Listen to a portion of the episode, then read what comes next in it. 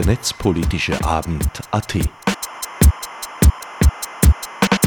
Keynotes, Kommentare, Diskussionen zu Themen und Fragestellungen der digitalen Gesellschaft.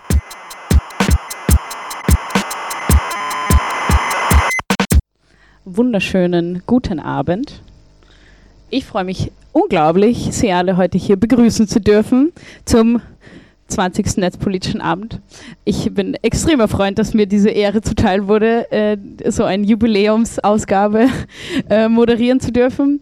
Ganz kurz zu mir. Ich bin Hanna Prichotzka. Ich bin beim Epicenter Works und studiere Medienwissenschaft.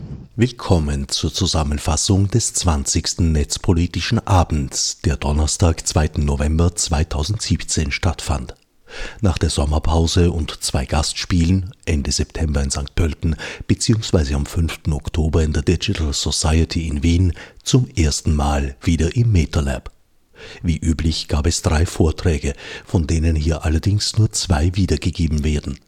Werner Reiters Präsentation seiner Galerie der Verbote war zu stark auf den projizierten Bildern aufgebaut und daher leider nicht ausreichend radiotauglich. Doch dazu später. Zunächst zurück ins MetaLab, wo Hanna Prichotzka sogleich den ersten Referenten vorstellen wird. Und dann möchte ich gleich schon anfangen und zwar euch den Florian Filapitsch vorstellen. Er ist Jurist, arbeitet beim Bundeskanzleramt, beschäftigt sich mit Urheberrecht und Informationsrecht seit dem 20. Jahrhundert und ähm, wird uns heute über Urheberrecht erzählen, äh, über Probleme, spannende Punkte, die es da gibt äh, auf Österreich- und EU-Ebene. Also begrüßt vielleicht ihn herzlich, damit er hier rauskommt. Hallo und schönen guten Abend. Ähm, ich habe mir gedacht, ich mache keine Präsentation. Das ist das erste Mal in meinem Leben, dass ich einen Vortrag ohne Präsentation mache. Aber ich habe mir gedacht, wir schauen auf den ersten Screen noch, bevor wir Zähne geputzt haben. Und äh, jetzt machen wir es mal ohne Screen oder ich mache es zumindest mal ohne Screen. Ich bin gebeten worden, äh, etwas in 15 Minuten zum Urheberrecht bzw. zu den aktuellen Problemen und zur EU-Urheberrechtslinie zu erzählen. Äh, ich weiß, EU ist so ein Begriff, bei dem der, der Wachkoma induzierend äh, wirkt. Äh, keine Sorge, ich versuche es trotzdem so spannend wie möglich zu machen. Ich gehe davon aus, dass die, ich sage mal, die Informationslage hier, was Urheberrecht betrifft, äh, heterogen ist. Also manche kennen sich gar nicht aus und andere sind Halbgötter. Äh, die Halbgötter bitte ich zu entschuldigen, die können sich, und Göttinnen natürlich, die können sich äh, still mit dem Handy und Candy Crush beschäftigen. Obwohl die coolen Leute spielen wahrscheinlich nicht Candy Crush, sondern irgendwas anderes.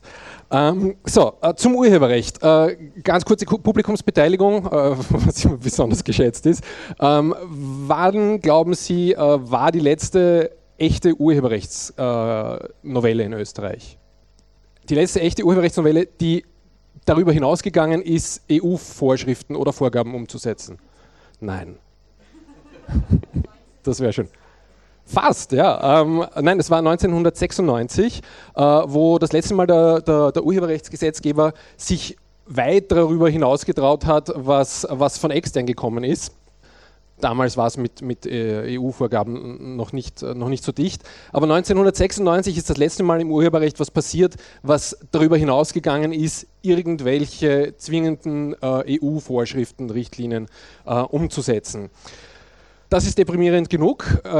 Ich bin so naiv zu sagen, ach, vielleicht gibt es jetzt wieder die Möglichkeit, weil jetzt rollt wieder, eine, jetzt rollt wieder eine, eine Richtlinie an oder ist eine Richtlinie umzusetzen. Vielleicht gibt es da die Möglichkeit, ein bisschen mehr zu machen ähm, ein bisschen mehr als das, was jetzt gerade kommt, nämlich das große Urheberrechtspaket. Ähm, das große Urheberrechtspaket, das noch immer ein großes Urheberrechtspaket ist, obwohl ein kleiner Teil schon weg ist, äh, zu dem komme ich nachher ganz kurz. Dieses Paket besteht aus der großen Richtlinie Urheberrecht äh, im digitalen Binnenmarkt, die sogenannte Marrakesch-Richtlinie, die Marrakesch-Verordnung und eine Verordnung zu den Rundfunkern. Sie wissen wahrscheinlich, wir haben bald Ratspräsidentschaft 2018. Ob dieses Urheberrechtspaket im Rahmen der Ratspräsidentschaft von Österreich äh, abgearbeitet werden kann, ist fraglich bis unwahrscheinlich. Aber lassen wir uns überraschen.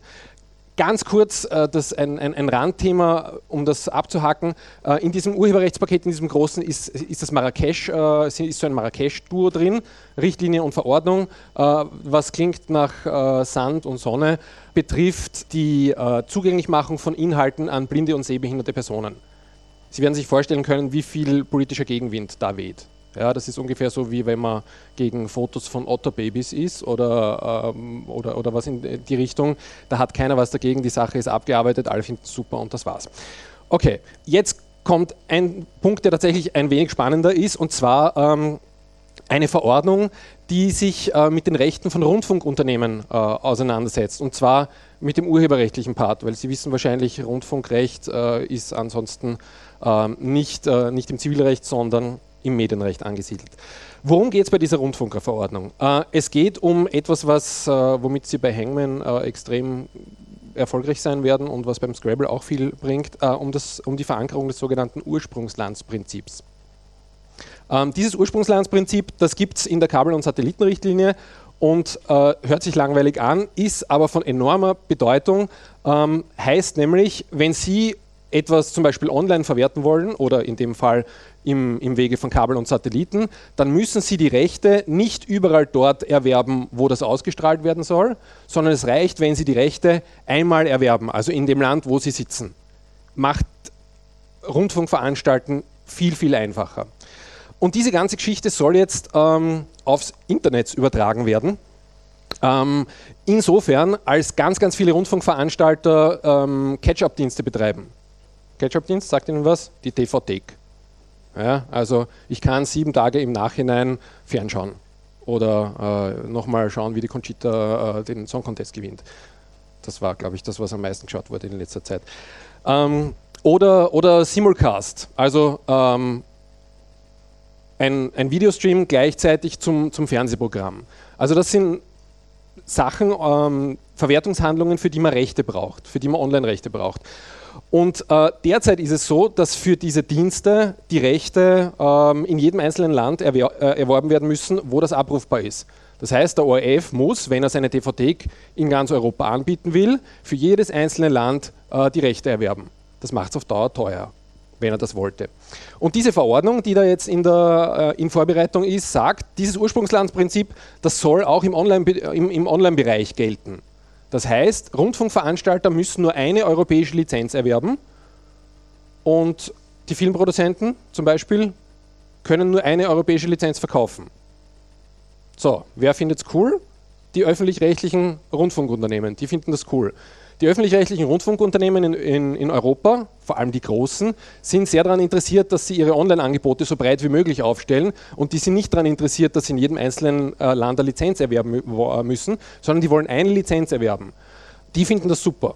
Wer findet es nicht super? Nicht super finden es natürlich die Filmproduzenten zum Beispiel, die jetzt ihre, äh, ihre Lizenzen oder ihre, ihre, ihr Werk nicht in jedem Land einzeln vermarkten können, sondern die mehr oder weniger eine große Lizenz äh, hergeben müssen, was deren Einnahmen natürlich viel geringer macht. Also man kann bei weitem nicht so viel Geld für eine europäische Lizenz verlangen wie für mehrere einzelstaatliche Lizenzen. Und wer es eigentlich wirklich ganz schlimm finden sollte, sind die Rundfunkveranstalter in, äh, in kleinen Ländern, in sogenannten angehängten Sprachräumen. Warum? Weil nämlich in Zukunft ein österreichischer Rundfunkveranstalter nicht mehr nur für Österreich eine Lizenz erwerben kann, sondern zum Beispiel nur für den deutschsprachigen Raum. Das ist den großen deutschen Rundfunkunternehmen wurscht, die zahlen Österreich mit, ja, Peanuts. Der österreichische Rundfunkunternehmer muss Österreich zahlen und ganz Deutschland. Dasselbe gilt für Belgien und dasselbe gilt für Irland, also alle die Rundfunkunternehmer in den kleinen Ländern. Das heißt, diese Verordnung Rundfunk ist derzeit extrem umstritten. Die öffentlich-rechtlichen, die großen, wie gesagt, finden es gut. Die kleinen, äh, die Privatsender und die Filmschaffenden finden es schlecht. Soweit, so gut. Das ist etwas, was in Österreich derzeit extrem aufregt. Die politische Position ist eher abwartend, aber ähm, es, es gibt derzeit auch keine eindeutige Richtung, in die das Ganze gehen soll. Ja, bitte. Wo ist denn der Unterschied in dem Internet von kleinen Anbietern und großen öffentlichen, öffentlich-rechtlichen Anbietern? Du hast gesagt, die öffentlichen und großen finden das toll und die kleinen finden das doof. Die öffentlich-rechtlichen großen haben Geld. Ganz simpel gesagt, die Privatsender müssen das finanzieren. Die müssen die Lizenzen einfach finanzieren. Die öffentlich-rechtlichen äh, Sender sind meistens monetär so ausgestattet, dass sie sich damit nicht großartig beschäftigen müssen. Also die können da, da, dafür einfach das Geld äh, schneller locker machen. Das war diese Verordnung Rundfunk, wie gesagt, recht umstritten und derzeit noch unklar, in welche Richtung es geht. Ich würde jetzt noch gern, gern was zum großen, also zum Elephant in the Room sagen, zum, zur großen Urheberrechtsrichtlinie. Die ist glaube ich, hier schon referiert worden. Derzeit liegt vor ein estnischer Kompromissvorschlag, den es nur auf Englisch gibt und zu dem ich jetzt nicht genauer ausführen will, ähm, weil es auch wieder unklar ist, welche Optionen da jetzt überleben und welche nicht. Ähm, nur ganz kurz zu den, zu den großen Problembären in, in dieser Richtlinie. Erstens das Leistungsschutzrecht der Presseverleger. Das Leistungsschutzrecht der Presseverleger sollte Ihnen ein Begriff sein als eine der großen Projekte, die trotz totaler Praxisuntauglichkeit in diese, es in diesen Richtlinienvorschlag reingeschafft haben. Das Leistungsschutzrecht für Presseverleger ist sensationell gescheitert in Spanien und ist auch gescheitert in Deutschland. Jetzt versucht man es über, über die Richtlinien nochmal reinzubringen, hat wahnsinnig viel Widerstand äh, erzeugt. Zur Erinnerung, es geht darum, dass man den Presseverlegern ein neues Leistungsschutzrecht, also eine Art wirtschaftliches Verwertungsrecht geben soll für ihre Online-Auftritte, also für zum Beispiel die Verwendung von Snippets, für kurze Textpassagen, für jede Nutzung, also kommerziell und nicht kommerziell und für einen Zeitraum von 20 Jahren. Also 20 Jahre ist im, in Internetjahren äh, dann wahrscheinlich sowas wie 200. Dieses Leistungsschutzrecht ist in Fachkreisen einhellig abgelehnt worden, hat aber trotzdem es äh, in, den, in den Richtlinien Entwurf geschafft. Und da gibt es jetzt eine neue Entwicklung, oder relativ neue, seit dem späten Sommer. Es gibt einen Alternativvorschlag, und zwar so, dass man nicht mehr sagt, die Presseverleger kriegen neue Rechte, sondern es gibt den Vorschlag einer sogenannten Vermutungsregelung. Äh, und die Vermutungsregelung bedeutet nichts anderes als, wenn was auf der Seite von einem Presseverleger, also zum Beispiel der Standard.at oder Spiegel.de, war, dann geht man davon aus, dass der die Rechte dafür hat was bringt das? Das bringt einfach nur was, dass der in einem ersten Schritt ähm, die rechte Verfolgung leichter, leichter betreiben kann. Also dass der sich nicht darum kümmern muss, ähm, beim, beim, Autor dieser ganzen Geschichte um Erlaubnis zur Rechtsverfolgung äh, anzufragen, sondern der Presseverleger darf das mal selber verfolgen, kriegt aber kein zusätzliches Leistungsschutzrecht ähm, und diese 20 Jahre äh, Ausdehnung auf alles Mögliche, das ist derzeit auch vom Tisch, wenn dieser Alternativvorschlag überlebt. Wie das weitergeht, ist, ist unbekannt. Das war übrigens auch der Vorschlag der Berichterstatterin in diesem Fall. Nächster Problembär ist der Artikel 13. Das ist die sogenannte YouTube-Regel. Äh, da geht es um Filtermöglichkeiten oder Filterpflichten eigentlich beim Upload.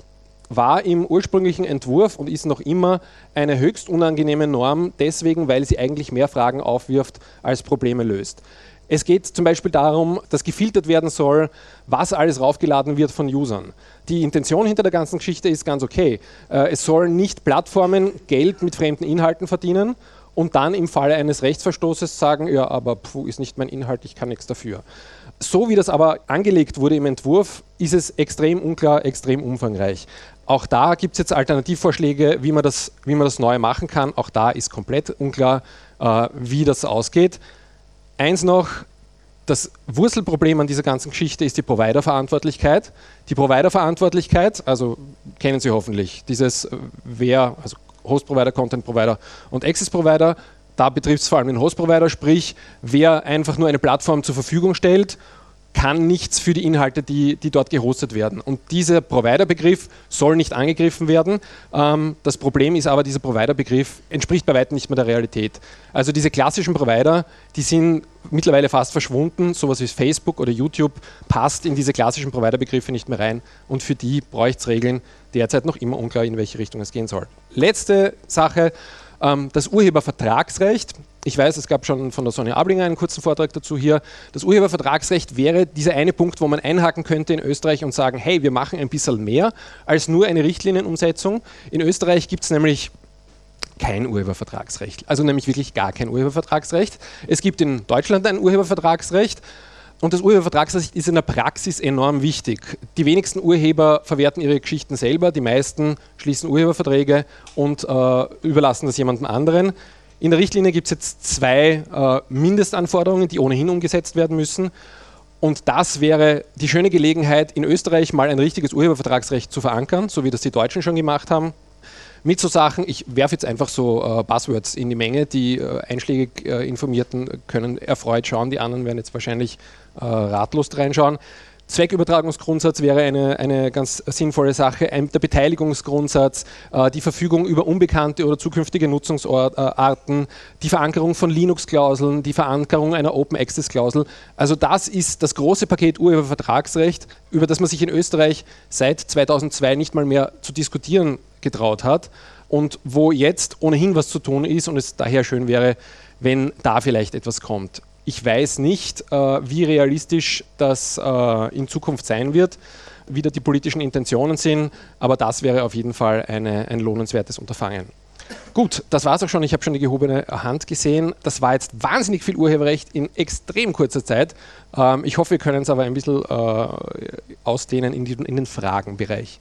Vielen Dank für Ihren Vortrag. Äh, ich habe zwei Fragen. Das mhm. eine ist äh, ein Bereich, der mir noch gefehlt hat, der aber aus zivilgesellschaftlicher Sicht natürlich sehr wichtig ist, ist der Bereich der Schrankenregelungen, also ja. des Fair Use.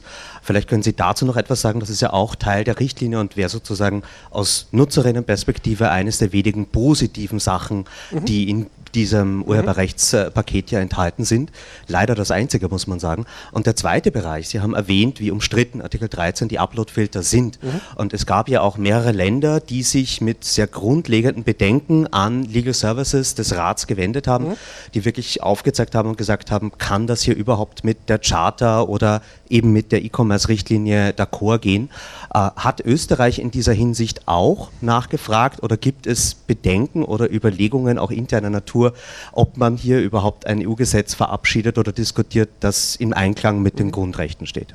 Okay.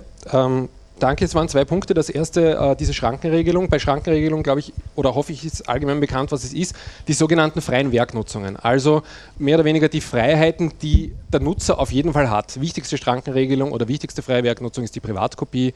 Dann gibt es sowas wie das Zitatrecht, das tatsächlich umfangreich geändert wurde, richtig. Die Kopie im Auftrag von anderen, die sogenannte Sicherungskopie, die oft verwendet wird im Glauben, dass es eine Sicherungskopie ist. Also grundsätzlich ganz, ganz wichtige Sachen, die äh, nur unter bestimmten Voraussetzungen erlaubt sind. Und im aktuellen Paket, danke für den Hinweis, im aktuellen Paket sind drei vorgesehen. Ähm, erstens einmal das Data Mining als eine, als eine Schrankenregelung und eine freie Werknutzung. Das schaut tatsächlich so aus, als ob das geht. Natürlich gab es auch zu dem Bereich extrem viel Fragen, Bedenken. Ist da alles erlaubt? Ist das nicht kommerziell erlaubt und so weiter und so fort. Aber Data Mining ist eine, eine Schrankenregelung, eine freie Werknutzung, die neu hinzukommt und die ganz erfreulich ist. Dann gibt es noch zwei andere. Das eine ist äh, die Einrichtungen des, des Kulturerbes. Also sowas wie äh, Digitalisierungsprojekte zum Beispiel. Da gab es zumindest von, von Seiten des Bundeskanzleramtes äh, eine Anregung, ich weiß nicht, ob das auch die allgemeine österreichische Stellungnahme war dann, da gibt es äh, das Vorhaben, dass man Sachen digitalisieren soll, um sie dann aufzubewahren. Das ist ein bisschen ein bisschen halbherzig. Man kann durchaus argumentieren, wenn man Kulturerbe digitalisiert, dann sollte es zu mehr da sein, als dass es dann in irgendeinem Tiefspeicher verschwindet, sondern dass man es dann verwenden soll. Und dann die dritte, äh, dritte Freiwerknutzung oder die dritte Schrankenregelung ist das Verwenden zu Unterrichtszwecken. Auch da gibt es erfreuliche Entwicklungen, dass das so breit wie möglich gestaltet werden soll. Gerade beim Unterricht gibt es noch immer einige offene Fragen, aber diese drei Sachen, haben Sie recht, sind die erfreulichen Geschichten. Was war das, der zweite Punkt? Der Upload-Filter, richtig. Genau, die österreichische Position. Was das Urheberrecht betrifft, ist, wissen Sie, das Justizministerium zuständig. Das Justizministerium ist sehr zurückhaltend mit großen Einflussnahmen auf den europäischen Normgebungsprozess. Also ich glaube, bei der, soweit ich mich erinnern kann, beim Artikel 13 gibt es natürlich diese Unklarheitenfragen, äh, also was ist jetzt gemeint, welche, welche Services soll, soll es genau sein. Zu den jetzt vorliegenden Optionen gibt es, soweit ich weiß, noch keine Stellungnahme weitere Vorge die weitere Vorgehensweise ist, das ist gerade in der Ratsarbeitsgruppe Urheberrecht und geistiges Eigentum.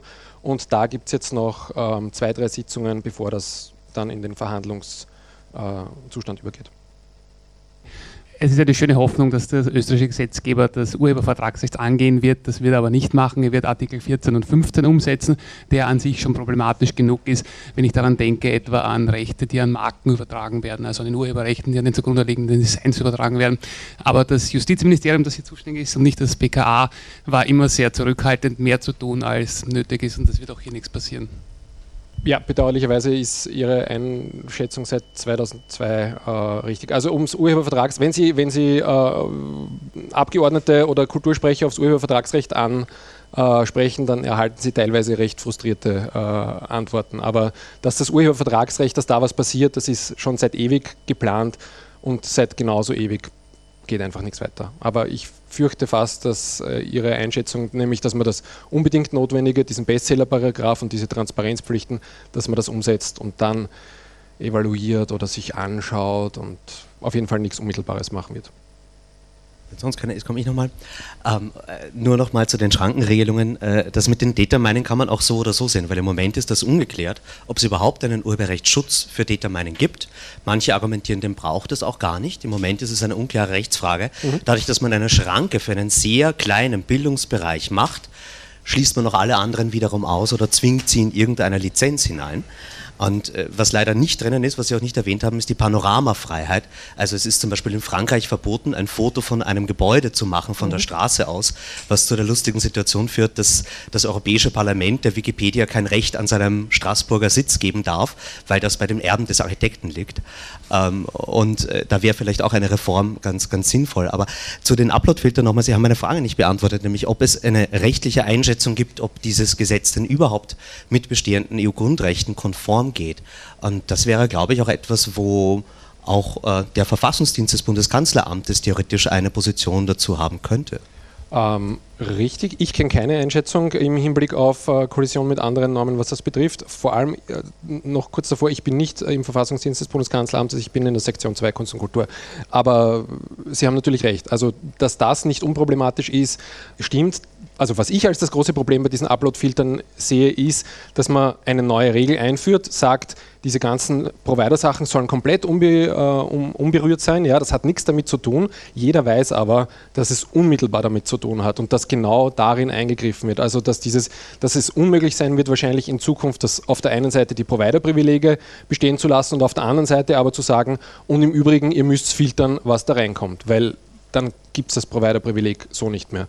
Äh, in der offiziellen Begründung heißt, das eine berührt das andere nicht. Wie das funktioniert, hätte ich gerne vorgehüpft. Ich, äh, ich weiß es nicht. Vielen Dank. Dankeschön. Ähm, das Headset kann gleich weitergegeben werden. Genau. Ähm, am besten gleich an ihn weiterreichen. Freut mich, dass hier so eine tolle Diskussion entstanden ist. Wir machen weiter mit zwei Rednerinnen aus dem Epicenter Works. Angelika Adensommer, sie ist Juristin, Ed Abendsommer und Thomas Lohninger ist Geschäftsführer bei Epicenter Works at Social Hack. Sie werden uns über das Überwachungspaket berichten und über den aktuellen Status einer Kampagne, die Anfang 2017 angefangen hat. 2016 schon? Ja. Genau, und werden uns da jetzt auf den neuesten Stand bringen. Wunderbar. Ähm, ja, wir haben nur ein Headset, äh, was sich gut trifft, weil wir haben es jetzt so eingerichtet, dass wir schöne Übergabe in der Mitte des Vortrags machen. Äh, ja, wir wollen heute ein Update geben. Wir haben ja äh, kurz nachdem das neue Regierungsprogramm vorgestellt wurde, am 30. Jänner, gleich am nächsten Donnerstag im Februar, hier einen Vortrag gehalten darüber, was die Regierung sich hier mit diesem Überwachungspaket hat einfallen lassen. Und das hier ist jetzt sozusagen das Update dazu, was in den sieben Monaten Kampagne passiert ist und was in der nächsten, mit der nächsten Regierung auf uns zukommt. Kurz eben nochmal unsere Organisation Epicenter Works, vormals Arbeitskreis Vorratsdaten. Wir beschäftigen uns mit Grund- und Freiheitsrechten im Internet und national eben ganz stark mit staatlicher Überwachung. Als dieses Paket gestartet wurde, war uns von vornherein klar, dass da sehr viel Arbeit auf uns zukommt. Ich werde jetzt nicht mehr so im Detail über die einzelnen Maßnahmen sprechen, aber es ist halt grob Vorratsdatenspeicherung, vernetzte Echtzeitvideoüberwachung, Kennzeichenerfassung und noch viel mehr. Ein ganz wichtiges Ding, was für uns auch ein, ein großer Erfolg war. Die Regierung hat ja ein Sicherheitspaket vorgestellt und wir haben nach Prüfung der Maßnahmen festgestellt, dass da eigentlich fast nur Überwachungsmaßnahmen drinnen sind und für keine dieser Maßnahmen gab es eine faktenbasierte Evaluierung, gab es einen Beleg, wozu diese Maßnahmen überhaupt der Sicherheit in diesem Land dienen sollen. Im Gegenteil, im meisten Fall waren es Maßnahmen, die in anderen EU-Ländern schon nicht gegen die Aufklärung oder Verhinderung von schweren Straftaten geholfen haben. Ähm, und ich will jetzt nur beispielhaft durch zwei dieser Maßnahmen drüber gehen, die wir eingangs in dem letzten Vortrag nicht erwähnen konnten, weil die erst später dazu kamen. Es wurde ja nämlich auch wild geschachert zwischen den einzelnen Entwürfen und es kamen immer wieder neue Maßnahmen dazu, die eigentlich gar nicht angekündigt waren. Äh, unter anderem ein besonderes Gustostück waren die Netzsperren, die äh, irgendwie so in letzter Minute noch reingeschummelt worden. Da hat das Innenministerium versucht, das Telekommunikationsgesetz zu ändern, in einer Art und Weise, wo dann auch äh, die Telekom-Regulierungsbehörde gesagt hat, also das ist mindestens mal unions- und auch verfassungswidrig. Und es wurde auf eine Art hier versucht, Netzsperren in einer komplett privatisierten Art und Weise einzuführen, dass sogar die Behörde, die sie hätte umsetzen müssen, gesagt hat, können wir nicht, weil wir uns an Recht und Gesetz halten müssen. Und äh, trotzdem wird dieses Thema wieder auf uns zukommen, weil es äh, einerseits von der Urheberrechtsseite, aber dann auch äh, von Seiten der großen Internetprovider Bestrebungen gibt, die Möglichkeit für solche Netzsperren zu machen. Der zweite Punkt, der auch äh, leider auch uns ein bisschen abhanden gekommen ist, dann hätten wir viel mehr kommunizieren müssen, ist die Abschaffung des Briefgeheimnisses. Es gibt äh, einen Paragraphen, der sozusagen für Inhaftierte, für Menschen, die in Gefängnissen sind, die Möglichkeit eröffnet, dass die Polizei einfach in deren Korrespondenz und Briefe reinschauen kann. Und da hat man einfach das Inhaftiert rausgestrichen, um äh, den Strafverfolgungsbehörden sozusagen einen Blankoscheck auszustellen, äh, jede Art von Brief oder sonstigen Dingen zu öffnen. Ja, wir sind dann eigentlich sofort auf die Straße gegangen. Ähm, das war eine Demo, die wir 24 Stunden nach äh, Veröffentlichung dieses Regierungsprogramms gemacht haben. Das wäre heute auch schon verboten, weil die Einschränkung der Demonstrationsfreiheit jetzt verlangt, dass man Demos 48 Stunden vorher anmelden muss. Insofern vielleicht historisch. Innenminister Sobotka war natürlich hier eine treibende Kraft und es war wirklich beispiellos in Österreich, dass ein Politiker sagt, Sicherheit steht über der Politik. Damit meint er, Sicherheit steht über der Demokratie. Wir haben uns mit mehreren Pressekonferenzen natürlich an die Öffentlichkeit gewendet, hier mit einer großen Koalition inklusive Heinz Baselt von Amnesty International. Es gab eine zweite Pressekonferenz mit dem ehemaligen Cheftechniker der NSA, Bill Binney, der heute Whistleblower ist. Und wir haben uns auch nochmal am Tag des Nationalen Sicherheitsrates zu Wort gemeldet ähm, mit einer NGO-Koalition und mit zwei Abgeordneten des Nationalrats. Ähm, die ganze Kampagne hat darauf aufgebaut, dass Menschen mit ihren Abgeordneten in Kontakt treten. Dafür haben wir eine eigene Hotline aufgebaut, wo man sich für tägliche Anrufe mit dem Parlament und einzelnen Regierungsmitgliedern abonnieren konnte.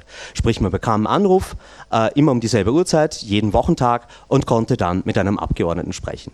Und das ist ein Tool, das wir jetzt hier entwickelt haben, ist komplett Open Source und werden wir auch weiter verwenden, weil das Kontaktieren von Politikern ist immer noch der beste Weg in Österreich, um öffentlichen Druck aufzubauen.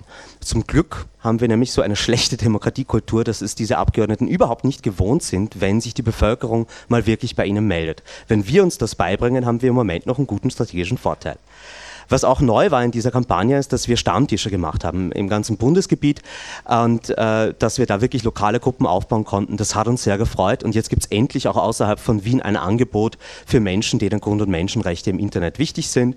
Das hat auch zu Aktionen in sechs Städten geführt. Und dann eigentlich der große Umschwung in der Kampagne kam, als diese Gesetze in Begutachtung gingen. Mitten in der Sommerpause hat man versucht, diese Gesetze durchzuboxen und wir haben diese Begutachtung kampanisiert und dieses sehr einfache Tool gebaut, wo Menschen sagen konnten, gegen welche Teile dieses Gesetzespaketes sie sind. Über 9000 Menschen haben daran teilgenommen was natürlich zu einer Flut von Stellungnahmen geführt hat. Und wir haben die berechtigte Kritik gehört, dass man jetzt auf der Parlamentswebseite nur noch scrollen kann, eine halbe Stunde, aber nichts mehr findet.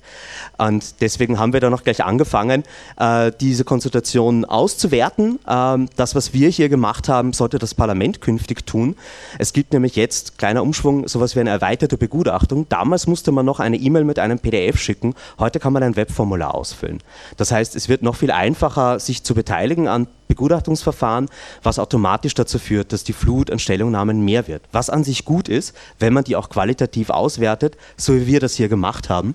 Hier kann man wirklich schon übersichtlich sehen, welche Institution sich zu welchen Themen geäußert hat. Und wir haben auch einzelne Stellungnahmen rausgenommen, wo Zitate von der Wirtschaftskammer, dass das schlecht für den Wirtschaftsstandort Österreichs ist, dass der oberste Gerichtshof sagt, das ist eigentlich äh, rechtlich sehr zweifelhaft oder eben auch die Jugendanwaltschaft.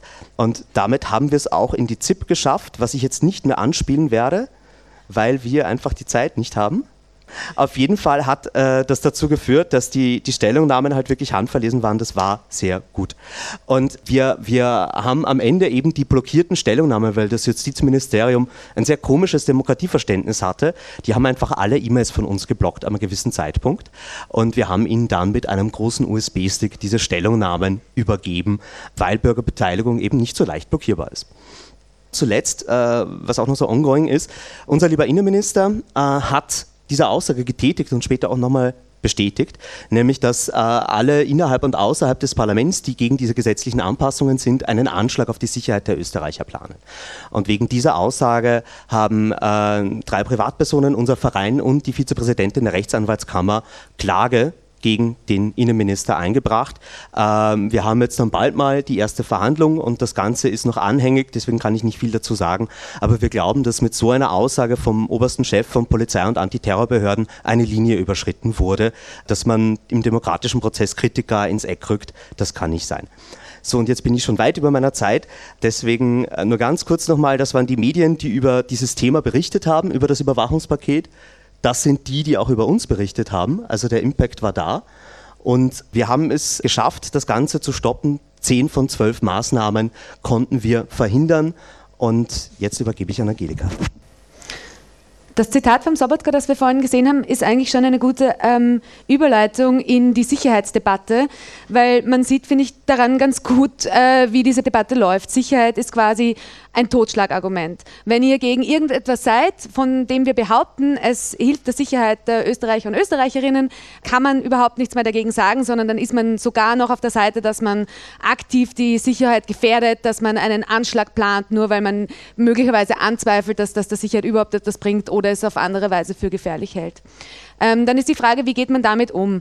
Ähm, und ich glaube, wir haben in dieser Kampagne eine ganz gute Weise gefunden, dieses Thema zu behandeln und ich möchte deswegen auf ein paar Punkte eingeben, die die Sicherheitsdebatte aus einer überwachungskritischen oder ablehnenden Haltung behandelt.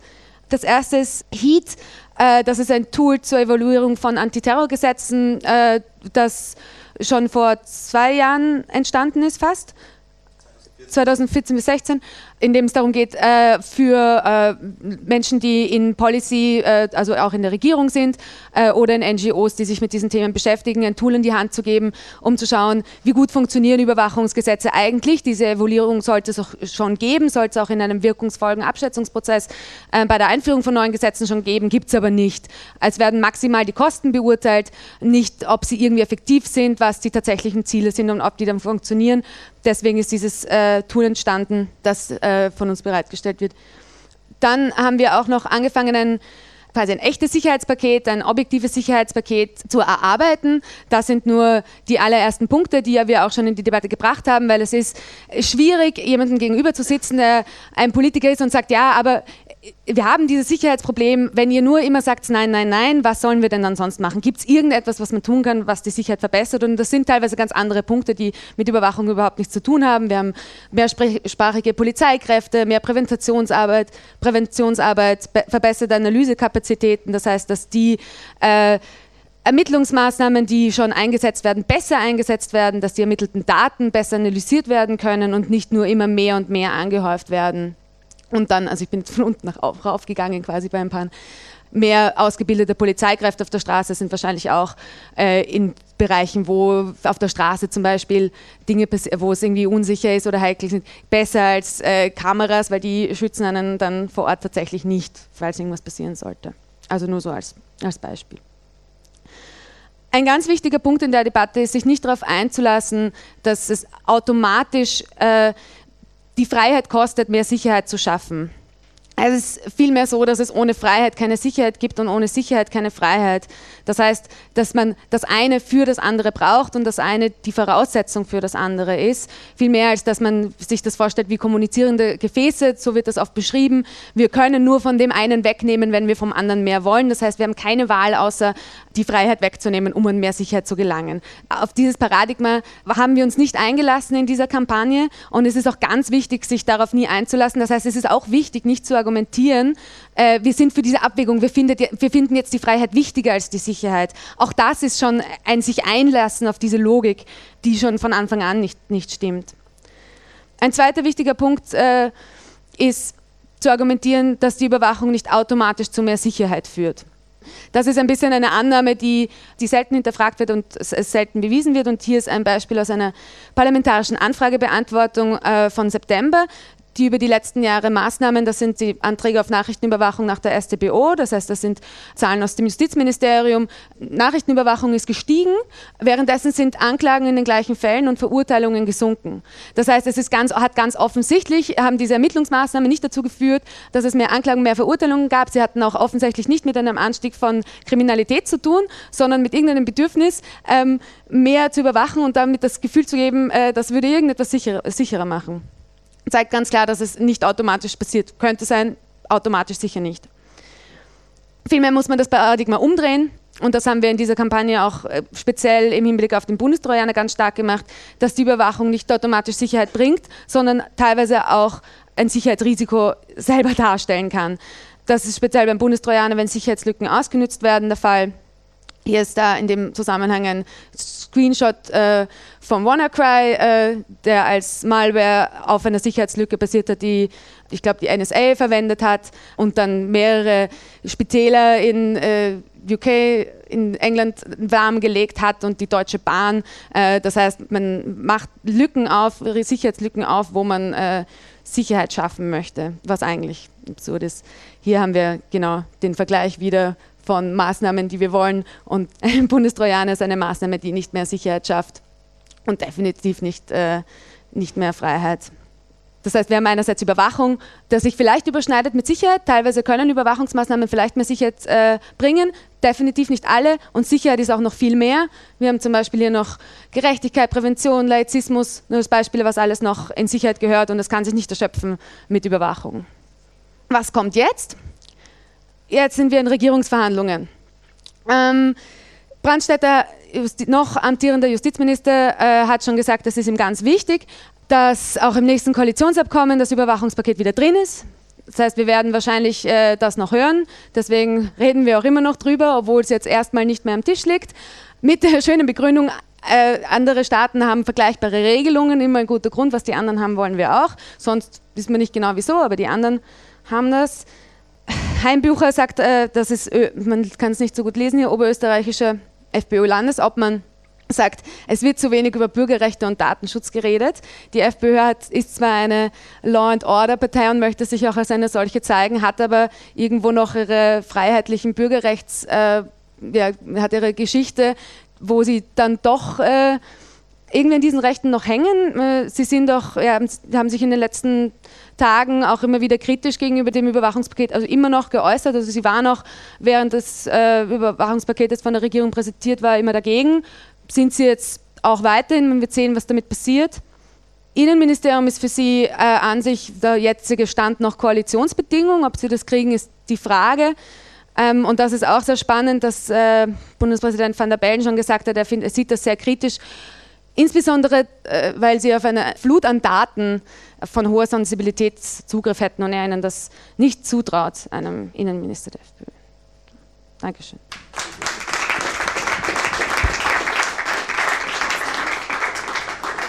Gibt es da noch Fragen? Danke. Ist nur eine Detailfrage. Aber was hat Laizismus, warum ist Laizismus ein Teil von Sicherheit?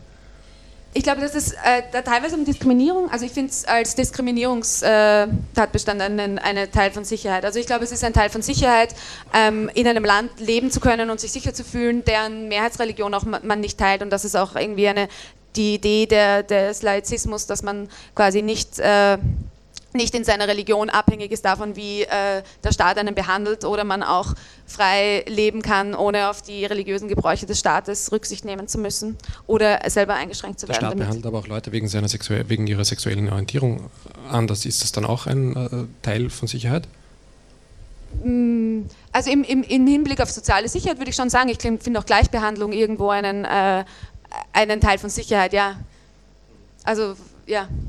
Ja, ich würde sogar noch erweitern, dass natürlich auch ein nicht diskriminierender Staat äh, gegenüber denen, die sonst diskriminiert würden, da wiederum Sicherheitskriterium ist, auch in dem um dieses unsägliche Wort mal zu verwenden, der subjektiven Sicherheit.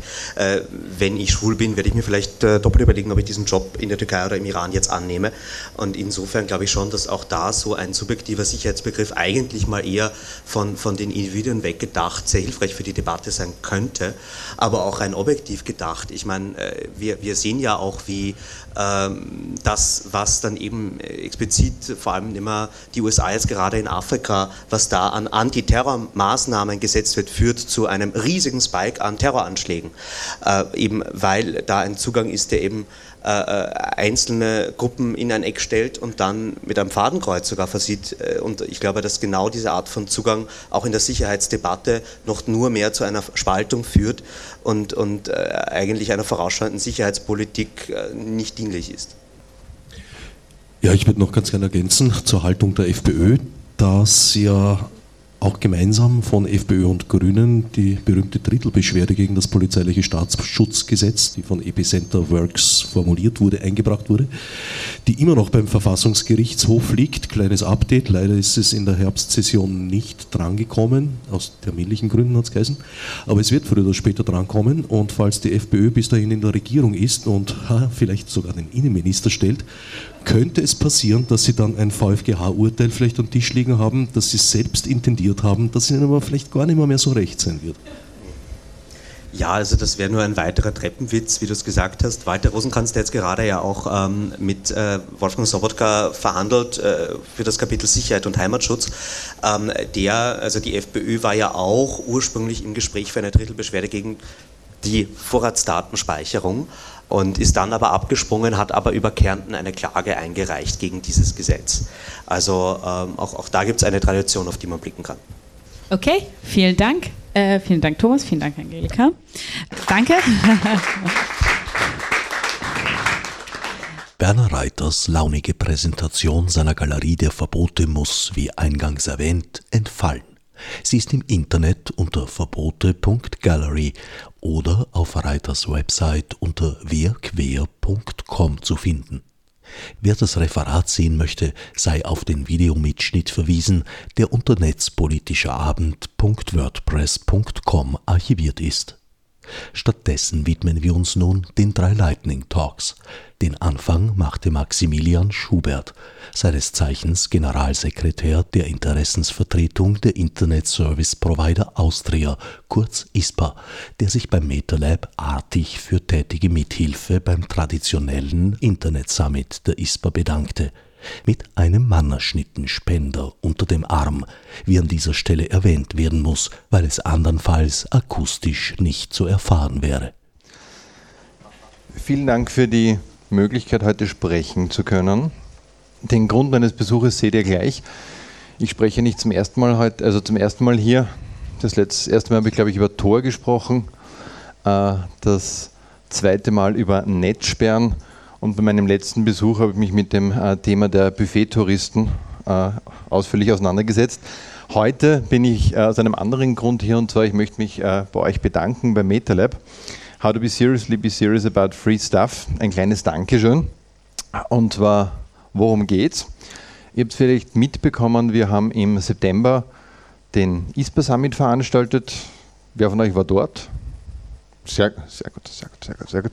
Könnt ihr euch noch erinnern an unsere Vortragenden, Aran Balkan, unten die Julia Reder, sieht man ein bisschen äh, blass und dann haben wir auch noch die Julia Krüger. War eine sehr gute Veranstaltung. Und es gibt so Luxusprobleme bei Veranstaltungen. Wenn ihr das Catering gecheckt habt, die Location ist in Ordnung, die Sprecher werden sich hoffentlich nicht alle gegenseitig recht geben, dann äh, hat man Zeit darüber nachzudenken, ob man vielleicht Giveaways hergeben möchte.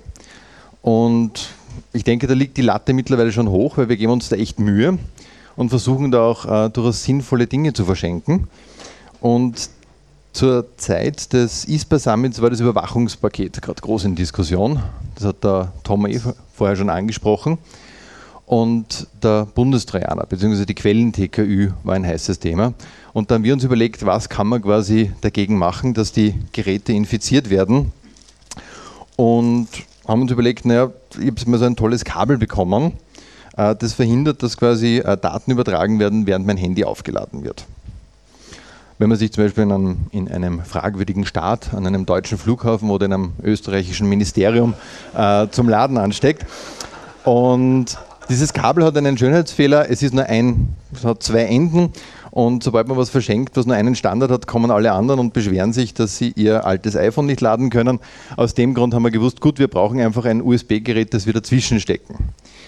Und wir haben dieses USB-Gerät dann gefunden und haben es bestellt und die Lieferung hat geklappt und dann waren diese 200 Stück da und dann haben wir uns überlegt, ähm, wissen wir eigentlich, was in dem Gerät vorgeht?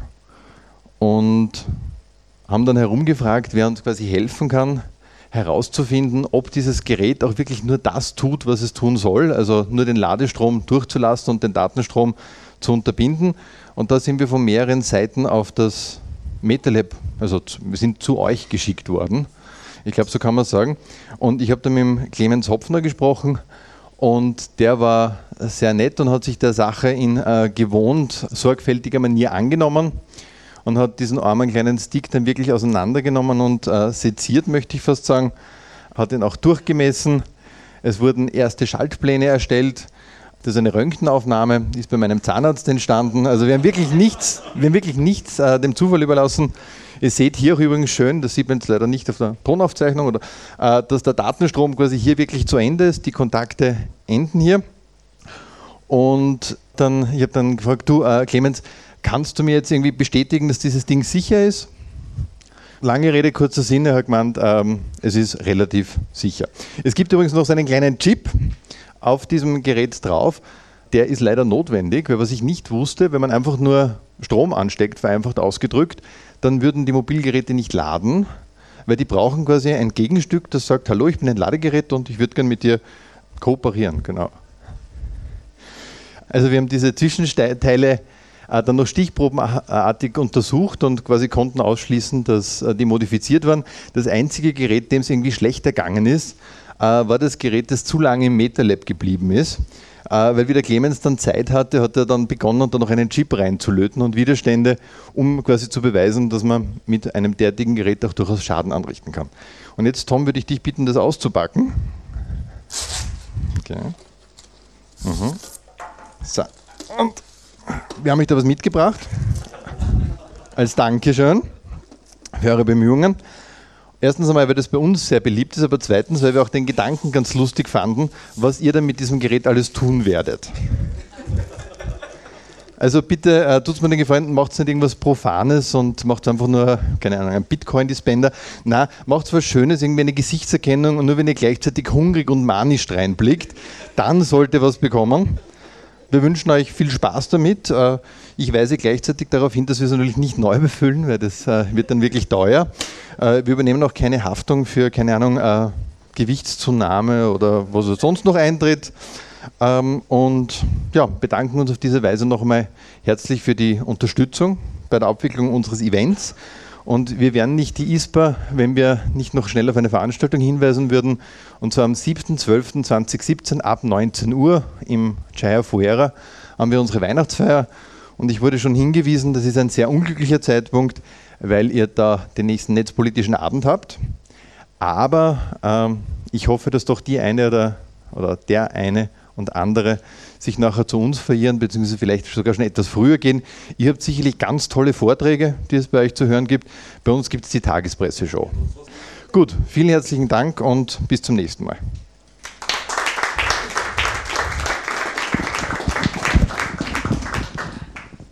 Äh, Robert Name. Ich will ein kurzes Update zu Open Data geben. Da hat es ein paar Neuigkeiten gegeben für die, die am Thema interessiert sind.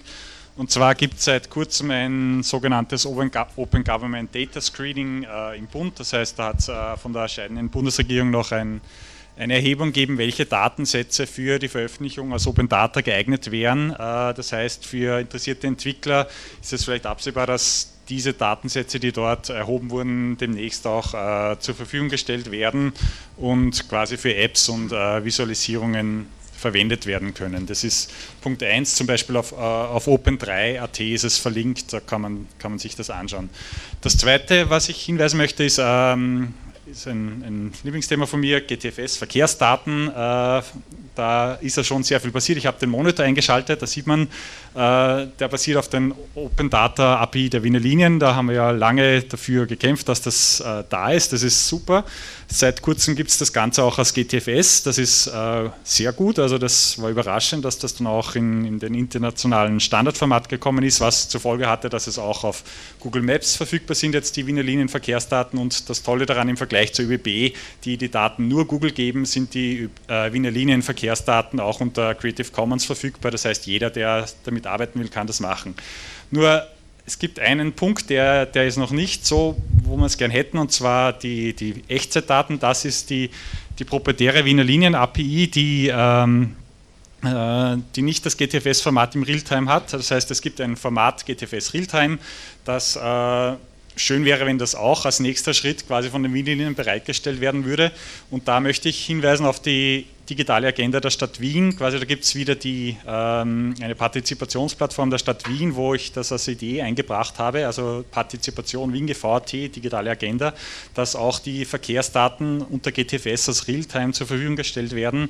Äh, da kann jeder, der gern die Daten auch hätte, auch abstimmen. Also da die Erfahrungen waren, dass das bisher sehr gut aufgenommen worden ist, das Feedback, also was man dann sagt und äh, das wird auch behandelt. Also ich lade alle ein, die quasi auch mit GTFS Realtime-Daten arbeiten möchten, dass sie dort auf der digitalen Agenda der Stadt Wien unter partizipation.wiengv.at quasi auch dort abstimmen. Dann gibt es vielleicht auch das in GTFS bald. Das, das war's von mir, danke.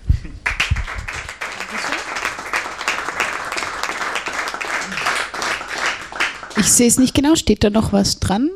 Ja, genau, super. Schönen guten Abend, Roland Alton. Ich bin seltener Gast aus dem Westen. Hier im MetaLab vor einem Jahr etwa durfte ich mit dem Alexander hier ein Update zu den Creative Commons äh, Lizenzen 4.0 präsentieren. Heute mache ich nur eine kurze Veranstaltung, Veranstaltungsankündigung. Es gibt auch Linux Days woanders. Ähm, am 2. Dezember ist dieser in Dornbirn in Wien. Wir haben etwa 500 bis 800 Besucher, also ein relativ großer für das Vierländereck dort. Ähm, Highlights sind heuer etwa Apache Foundation erzählt, wie sie funktionieren, viel Internet of Things oder Faircoin, eine Blockchain-Entwicklung made in Austria, äh, für die ich mich seit zwei Jahren etwa engagiere.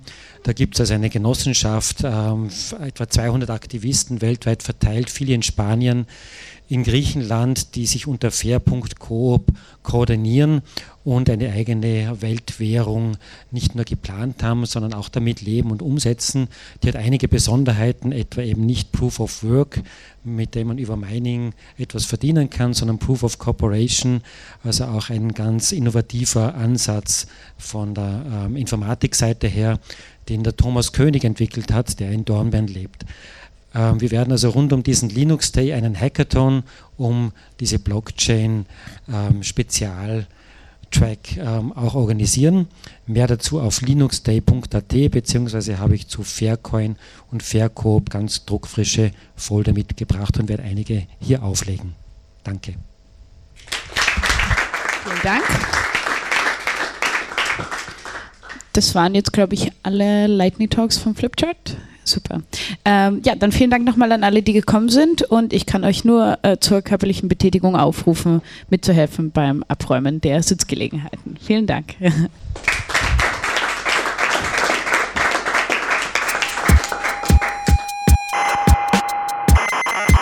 Sie hörten Mitschnitte vom Netzpolitischen Abend AT.